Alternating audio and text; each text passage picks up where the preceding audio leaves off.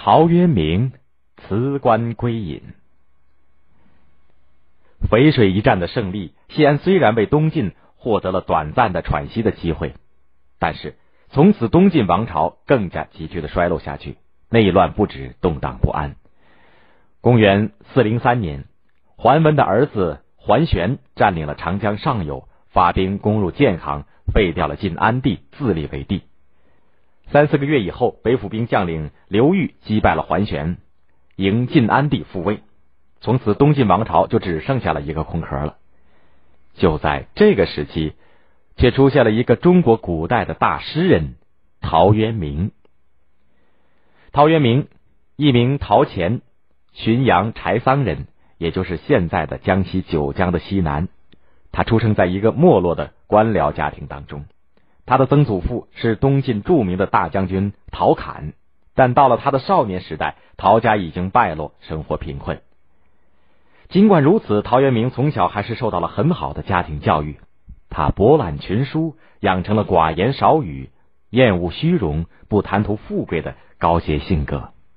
这种个性影响了他的仕途生涯，一生当中只在十三年当中断断续续的做了几次小官。直到二十九岁的时候，陶渊明才谋得了江州祭酒一职，却因为忍受不了官场的繁文缛节，早早的辞了职。在家里闲居了五六年以后，三十五岁的时候到了荆州，在刺史桓玄的属下当了一名小吏。不到一年的功夫，又因为母亲去世辞职归家，一住又是五六年。陶渊明终究是名将的后代。官场里知道他的人也很多。公元四零五年，当他四十一岁的时候，又被推荐到彭泽当了县令，也就是现在的江西九江东北。好不容易在彭泽当了几十天的县令，一天，陶渊明得到了一个消息：东晋的权臣刘裕已封自己为车骑将军，总督各州的军事。这个野心家只差一步就要夺取皇位了。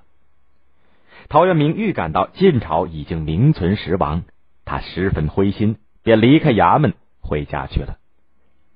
妻子翟氏看见陶渊明一副闷闷不乐的样子，不好多问。翟氏端上了酒菜，可是陶渊明却不动筷，仍然坐在那里叹气。过了一会儿，陶渊明冷不丁的说：“我想辞职回家乡。”翟氏一听就知道他又在官场上受气了。因为像这种辞职回家的话，陶渊明不知道讲过多少次了。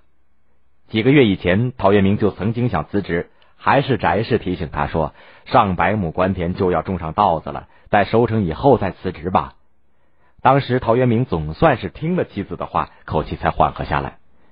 这一次，翟氏仍然用官田收稻的事来劝他。陶渊明听了以后，长长的叹了一口气，说：“真没办法，难道我还要做粮食的奴隶？在翟氏的体贴慰劝之下，陶渊明这才举起了酒杯。时局的因素加上陶渊明的一副傲骨，他的辞官念头始终就没有打消过。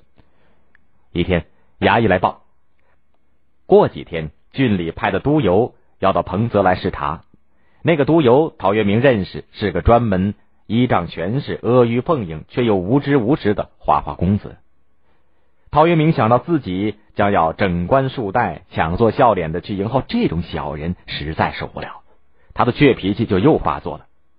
我怎么能为了这五斗米的官俸，去向这种卑鄙小人折腰呢？于是，陶渊明离开衙门，板着脸回到了家，冲着翟氏说：“收拾行装，回乡。”翟氏告诉他。稻谷几差几天就要收割了，随他去吧。这回陶渊明已经铁了心要辞职了。翟氏问清缘由以后，也就不再劝说了，默默的去收拾行装。第二天，陶渊明乘船离开了彭泽。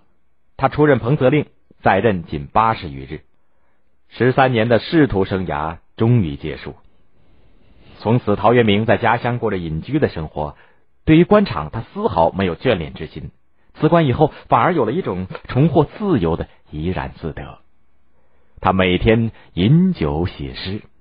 他归田以后的二十多年是创作最丰富的时期，主要的作品有《归去来辞》《归田园居五首》《桃花源记》《饮酒二十首》《挽歌诗三首》等等。其中，《桃花源记》更体现了陶渊明的思想境界和艺术高度。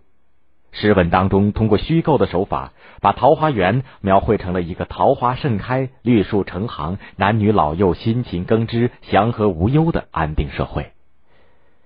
陶渊明以此寄托了他的美好向往，以及对当时混乱时事、黑暗政治现实的不满。陶渊明的诗文词赋在中国文学史上占据了一个重要的地位。